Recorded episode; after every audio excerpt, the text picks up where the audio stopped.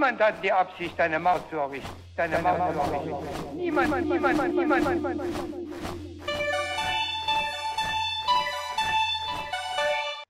Die geteilten Jahre ist die Geschichte der ehemaligen DDR, vom Bau der Mauer bis zu ihrem Fall. Es ist gleichzeitig die Familiengeschichte von Matthias Lisse, dessen Abenteuerromane wir bereits unter Macpilorn kennengelernt haben. Seine eigene Geschichte ist nicht minder spannend. Hallo Matthias Lisse. Die geteilten Jahre ist dein persönlichstes Buch bisher. Wann hast du begonnen, diese unglaubliche Geschichte aufzuschreiben? Ja, eigentlich wollte ich das Buch nie schreiben, weil es mir zu persönlich und letztlich auch zu intim war. Aber zuerst haben meine Frau, später auch der Verlag gedrängelt und irgendwann kapituliert man und hat hisst die weiße Fahne. Heute bin ich sehr froh, dass es den Roman gibt. Daran gearbeitet habe ich mehr als ein Jahr und immer wieder mich gefragt, kannst du das wirklich so erzählen? Zudem hatte ich von Seiten des Verlages eine begrenzte Seitenvorgabe und musste mich deshalb immer wieder entscheiden, worauf ich die Schwerpunkte lege und was ich weglasse. Stoff hätte es für mehr als 1000 Seiten gegeben. Die Arbeitsweise zu deinen sonstigen Büchern dürfte sich ja auch unterschieden haben. Zumindest musstest du die Lebensläufe der Hauptfiguren nicht erst mühsam recherchieren. Ist das Schreiben als Abschluss mit dem vorherigen Leben zu sehen? Ich denke, ganz schließt man mit seiner eigenen Geschichte nie ab. Sie holt einen immer wieder ein. Die dramatische Flucht meiner Frau sowie unserer Tochter und das Buch, das ich darüber verfasst habe, hatten uns Ende September eine Einladung zum Fest der Freiheit nach Prag und zu einem Empfang in die deutsche Botschaft eingebracht. Auf dem Balkon zu stehen, von dem Hans-Dietrich Genscher damals seinen berühmten Halbsatz gesprochen hat, mit seinem Amtsnachfolger Heiko Maas ausführlich zu sprechen und an einer Podiumsdiskussion über die Ereignisse von vor 30 Jahren teilzunehmen, war für meine Frau wohl Traumabewältigung pur. Die Recherchen für das Buch waren teilweise schwieriger als für meine historischen Romane. Es gibt Kurzkapitel immer wieder als Einblendung zwischen der Lebensgeschichte, die zum Beispiel im Politbüro in der Bonzensiedlung Wandlitz oder in Honeckers Arbeitszimmer spielen. Da muss jedes noch so kleine Detail stimmen, denn schließlich gibt es Zeitzeugen, die meine Beschreibungen widerlegen könnten. Worauf ging der Blick des Generalsekretärs, wenn er aus dem Fenster schaute? Was hingen für Bilder an der Wand? Wie war die Gästesitzgruppe beschaffen? Was gab es in Wandlitz in den ausschließlich den dort Lebenden vorbehaltenen Geschäften an Nahrungsmitteln und Kleidung zu kaufen? Und wie waren die Sicherheitsmaßnahmen beschaffen? Alles Dinge, die ich exakt darstellen wollte und hoffe, dass es mir gelungen ist. In deinem Buch lässt du die Grenzen der SPZ für die Bewohner spürbar werden. Wie hoch war deiner Meinung nach der Anteil derer, die sich dort tatsächlich wohlgefühlt haben? Das ist ganz schwer zu sagen. In unserem direkten Verwandten- und Bekanntenkreis keiner. Ich kenne eigentlich nur einen einzigen, der sich mir gegenüber einmal sehr klar zur DDR und ihrer Gesellschaftsordnung ganz ehrlich bekannt hat. Das war mein Chef in Graditz, Dr. Neiser, ein sehr erfahrener Hippologe, den ich persönlich sehr geschätzt habe. Der hätte auch jedes Gestüt in der Bundesrepublik erfolgreich leiten können und wäre hier vielleicht SPD-Mitglied gewesen. Die anderen Genossen, die ich kenne, waren durch die Bank weg Mitläufer oder Opportunisten. Ihre Aussagen zum Sieg des Sozialismus reine Lippenbekenntnisse. Viele sind einfach in die SED eingetreten, um ihre Karrierechancen zu verbessern. Andererseits hat es sich schon gegeben, die überzeugten Kommunisten und Sozialisten, davon kann man ausgehen. Aber um sie haben wir einen großen Bogen geschlagen, denn deren Denken war uns völlig fremd. Wie kann man glauben, eine neue, bessere Welt zu schaffen, wenn man gleichzeitig die Menschen, die sie aufbauen sollen, einsperren muss? Ja, und du warst beim Bau der Mauer ja noch ein Kind. Wann hast du mit deinen Eltern über diese Zeit und die damit verbundenen Gefühle gesprochen? Ja, eigentlich sehr spät, denn als Kind bestand immer die Gefahr, dass man sich in der Schule oder gegenüber Freunden diesbezüglich verquatschte. Und die Stasi hörte immer mit. Ich habe in dem Buch versucht darzustellen, was das für ein Spitzelstaat war und dass letztlich niemand dem anderen vertrauen konnte. Deshalb sehe ich das auch sehr kritisch, wenn es immer wieder heißt, der Zusammenhalt zwischen den Menschen war zu Zeiten der DDR besser und man hat sich mehr geholfen. Damals haben wir es geahnt und deshalb bezüglich zu enger Kontakte zurückgehalten. Heute wissen wir es. Selbst engste vorgebliche Freunde und Bekannte haben Berichte über Zusammenkünfte wie belanglose Gespräche im Garten oder anlässlich einer Betriebsfeier weitergegeben. War das dann Anstoß für die Entstehung des Erfahrungsberichts? Also letztlich war es die abenteuerliche Flucht meiner Frau und unserer Tochter über die amerikanische Botschaft in Prag in die deutsche. Als ich meine ersten drei historischen Romane geschrieben hatte, begann sie mich zu drängen, einmal unsere Geschichte aufzuschreiben, weil schon unsere Tochter, die vier Jahre alt gewesen war, als sie den schweren Weg in Prag ging, nicht mehr wusste, wie es damals gewesen war. Aber den letzten Anstoß hat erst Jahre später das Angebot des Trömer Verlages gegeben, den Roman zum 30. Jahrestag des Mauerfalls zu veröffentlichen. Da konnte ich dann einfach nicht mehr Nein sagen ich denke heute, dass es wichtig ist, die Erinnerung wachzuhalten und der verklärenden Nostalgie, wie sie gerade wieder besonders von linken Politikern gepflegt wird, entgegenzutreten. Ja, und du schilderst die Willkür der Obrigkeit in allen Formen in deinem Buch. Ab und zu lässt du Lehrer und Chefs auflaufen. Hat dich das Wissen um die Konsequenzen in manchen Fällen zurückgehalten? Also auf alle Fälle. Das Bedürfnis, einen Stasi-Knast von innen zu sehen, hielt sich in sehr engen Grenzen. Und damit musste man immer rechnen, stellte man sich gegen das Regime oder es gar in Frage. Also galt es schon, sich reiflich zu überlegen, was man sagte. Doch die kleinen Möglichkeiten, die man hatte, die haben wir dann auch genutzt, so wie ich es mehrfach dargestellt habe. Aber letztlich war es immer eine Wanderung auf einem schmalen Grat. Jedes falsche Wort als Herabwürdigung der DDR oder staatsfeindliche Hetze konnte geahndet werden. Ich möchte gar nicht wissen, wie oft ich mit einem Bein im Gefängnis gestanden habe. Die Szene, die ich während meines Studiums schildere, hat sich exakt so abgespielt und ohne das Eingreifen meines damaligen Rektors wäre mein Leben wahrscheinlich ganz anders verlaufen. Dabei habe ich immer nur Texte zitiert, die vorher schon durch die DDR-Zensur gegangen waren. Ja, das Regime hat mit allen Mitteln diese Idee des Sozialismus durchdrücken wollen. Was ist dir persönlich dabei als schlimmstes Mittel vorgekommen? Also das war die permanente Indoktrination, die tatsächlich schon bei den Kleinstkindern in der Kinderkrippe begann. Damals haben wir auch versucht zu verhindern, dass unsere Tochter das mitmachen musste. Jede Individualität wurde nach Möglichkeit unterdrückt. Das setzte sich dann über Schule, Armee, Studium und berufliche Tätigkeit fort. Nur und nur das Kollektiv und die Gemeinschaft zählten. Die Menschen wurden permanent angelogen bis hin zu den höchsten Ebenen. Alle Berichte über Planerfüllung oder Fortschritte im Aufbau des Sozialismus waren geschönt, durch die Bank weg. Notgedrungen habe ich mich unter anderem in der Lehrjahresanalyse auch daran beteiligt und seitenweise aus dem neuen Deutschland zitieren müssen. Aber was hatte das mit der fachlichen Ausbildung von Pferdewirten zu tun? Der Unterschied zwischen der allgegenwärtigen Propaganda in den Zeitungen und Medien und dem tatsächlichen Leben hätte größer nicht sein können. Als dann der Druck, das auch noch an die Auszubildenden weiterzugeben und selbst Mitglied der SED zu werden, ständig wuchs, war für mich endgültig das Maß voll. Als du dich 1988 entschlossen hast, nicht mehr in die DDR zurückzugehen, gingst du gleichzeitig das Risiko ein, dass deine Familie Strafen auferlegt bekommt. Hat es einen Plan B gegeben, außer eben wieder zurückzufahren?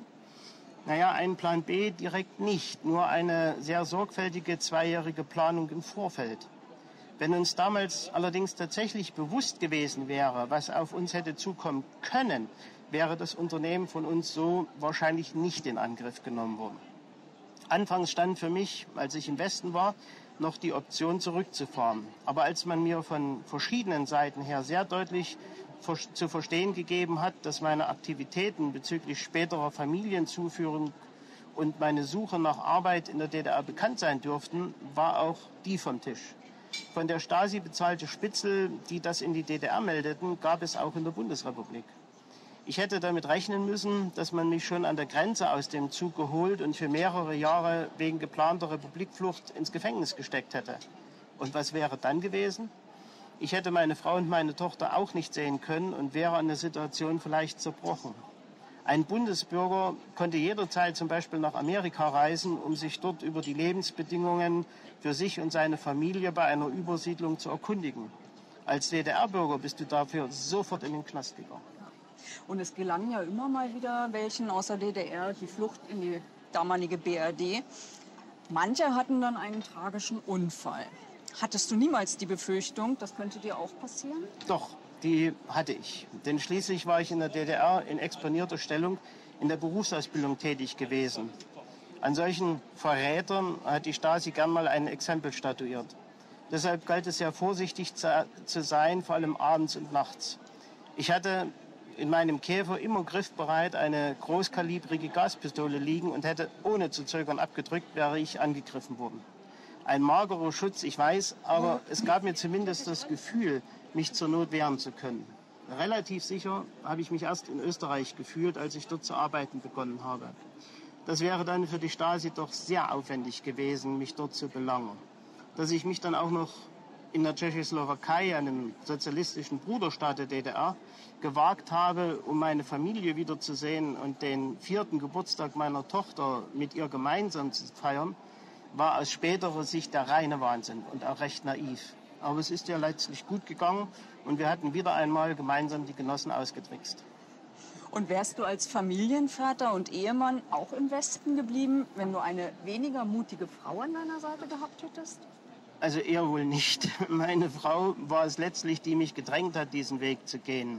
Ihr wurde irgendwann klar, dass ich an den ständigen Widersprüchen zerbrechen würde. Sie war es auch, die alles akribisch geplant hat. So ließ sie mich zum Beispiel im Februar noch die Obstbäume in unserem Garten verschneiden, weil ich das jedes Jahr getan habe. Und tatsächlich konnte ich später in meiner Stasi-Akte lesen, dass mit meinem Verbleib in der BRD nicht zu rechnen gewesen war, weil ich kurz vor meiner Reise noch die Bäume verschnitten hatte. Mehr braucht man zu dem Überwachungsstaat, glaube ich, nicht zu sagen. Es war für mich unsagbar schwer, mich auf dem Bahnhof von meiner Frau und meiner damals dreijährigen Tochter zu verabschieden.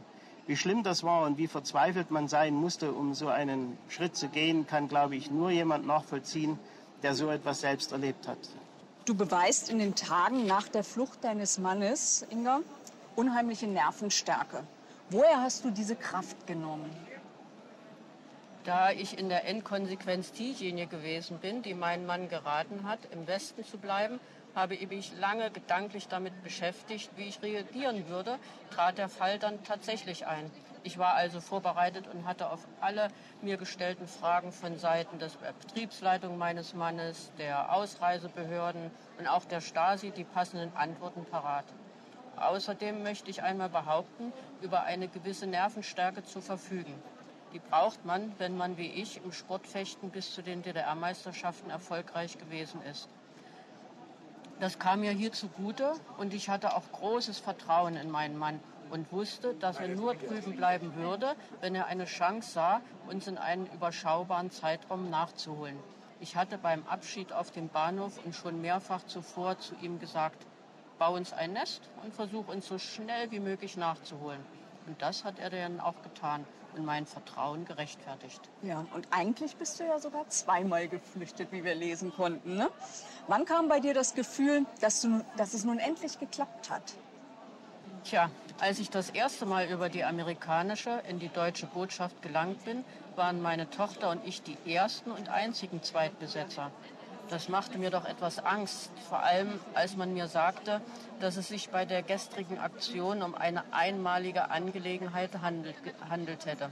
Ich verließ also noch einmal die Botschaft und rief vom Wenzelsplatz aus meinen Mann an, der zuvor in der Tschechei an der Grenze zu Ungarn bei dem Versuch, uns rüberzubringen, festgenommen und ausgewiesen worden war. Er hatte inzwischen aber im Fernsehen schon gehört, dass es neue Flüchtlinge in der Botschaft gab also uns und es eine Nachfolgeregelung geben würde. Darauf sind meine Tochter und ich den schweren Weg noch einmal gegangen. Diesmal waren wir nicht mehr die Einzigen und ich sehr froh, die Entscheidung über das weitere Geschehen in kompetente Hände abgeben zu können.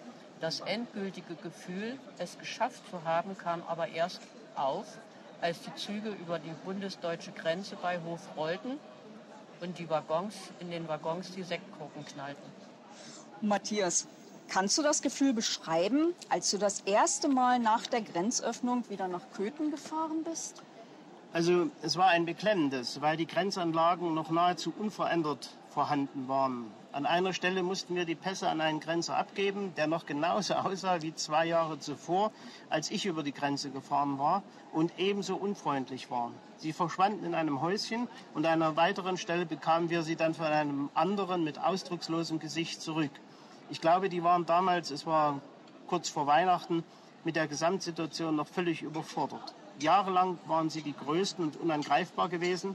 Ja, hatten sogar Menschen erschießen dürfen und wären dafür belobigt worden. Jetzt hatte sich das Blatt gewendet und sie bangten um ihre Zukunft. Ich habe damals während des gesamten Aufenthalts in der Nord-DDR die Luft angehalten und erst wieder aufgeatmet, als wir nach ein paar Tagen in Helmstedt Richtung Hannover erneut die Grenze nach dem Westen passierten. Noch heute habe ich ein ungutes Bauchgefühl, wenn wir über die ehemalige Zonengrenze fahren. Und ich glaube, das wird sich nie geben. Und im Buch kann man auch lesen, dass ihr den 3. Oktober 1990 in Kenia verbracht habt. Genießt man die Weite Afrikas mehr, wenn man vorher so eingeschränkt war? Also es war immer ein großer Traum meiner Frau, einmal auf den Spuren von Dr. Jimmick wandeln zu können. Dass ich ihr den ein Jahr nach ihrer Flucht erfüllen konnte, hat mich sehr, sehr glücklich gemacht. Und ja, es war ein unbeschreibliches Gefühl, plötzlich so frei zu sein wie die Tiere, die man beobachten konnte, den Kilimanjaro vor sich zu sehen und zu wissen, dass nun alles möglich war und es nur noch an einem selbst lag, sich seine Träume erfüllen zu können. Und wie geht es dir jetzt dabei, wenn du nach den Wahlen siehst, dass die Linken also wieder in der Regierung mitmischen, die ja vorher die SED darstellten? Also ich bin Demokrat und Europäer mit Leib und Seele und denke, dass eine Opposition zwingend notwendig zur Demokratie dazugehört, auch eine Linke. Aber was ich nicht sehen möchte, sind Leute, die früher die abgehackten Hände, das SED-Parteizeichen, Abzeichen am Revers getragen haben in verantwortlichen Positionen in der Politik. Die haben mit ihrer verblendeten Denkweise und ihrer unsinnigen Vorstellung von einem sozialistischen Menschenbild schon einmal ein Land in den Ruin getrieben und die Bevölkerung bis zum Exzess in ihren Freiheiten beschnitten. Eine zweite Möglichkeit, das zu wiederholen, sollte man ihnen besser nicht geben. Aber ein Satz ist mir noch ganz wichtig. In einer Rezension zu den geteilten Jahren wird gesagt, an einigen Stellen merkt man den noch immer vorhandenen Hass des Autors auf die Bonzentruppe des DDR-Regimes. Aber das ist definitiv nicht so. Ich bin sowieso der Meinung, dass heute mit dem Begriff Hass zu inflationär umgegangen wird. Wenn ich meine Gefühle diesbezüglich selbst ausdrücken soll, dann trifft wohl eher das Wort Verachtung zu. Wenn man glaubt, ein ganzes Volk einsperren zu müssen, um ihm seine verquere Ideologie aufzudrängen, dann hat man keinen Realitätsbezug. Leute, die so denken, gehören eigentlich in Behandlung und nicht an die Spitze eines Staates. Aktuell ist ja der Herzog von Agitanien erschienen. Damit betrittst du als Autor wieder gewohntes Terrain. Kannst du dir vorstellen, noch einen Roman als Matthias Lisse zu schreiben? Ja, vielleicht eine Idee hätte ich schon. Der Ungarnaufstand 1956 wäre ein interessantes Thema und Freunde der Familie meiner Frau waren darin involviert. Aber das wird die Zeit weisen und vorerst habe ich andere Pläne. Darfst du uns denn verraten, an was du aktuell arbeitest? Nur ein ganz klein wenig. Es wird einen neuen Roman über meinen Lieblingskönig geben. Bei den Recherchen dazu bin ich bezüglich seines Ortes, äh, seines Todes vor Ort auf völlig neue Erkenntnisse gestoßen, die mich fast umgehauen haben. Vielleicht kann ich das Buch nächstes Jahr hier an gleicher Stelle schon vorstellen. Und dann gibt es weitere Verträge und Vorabsprachen mit meinem Verlag bezüglich nachfolgender Projekte. So schnell gehen mir die Ideen nicht aus. Okay, dann bedanke ich mich für die Zeit, die du dir genommen hast und dieses äußerst persönliche Interview. Es war mir ein großes Vergnügen, Heike. Schon beim Lesen hatte ich oft Gänsehaut, wenn es um die willkürliche Behandlung von Menschen ging, die das Regime der DDR nicht kommentarlos unterstützt haben. Beeindruckt hat mich am Buch, dass der Autor seinen Stil zum Beschreiben von Aktionen beibehalten hat, der sonst in den historischen Romanen eingesetzt wird. Die geteilten Jahre ist in jedem Fall ein lesenswertes Buch, das die Zeit der DDR ungeschönt erzählt. Die Rezension dazu lest ihr auf meinem Blog https fraugoetheliest.wordpress.com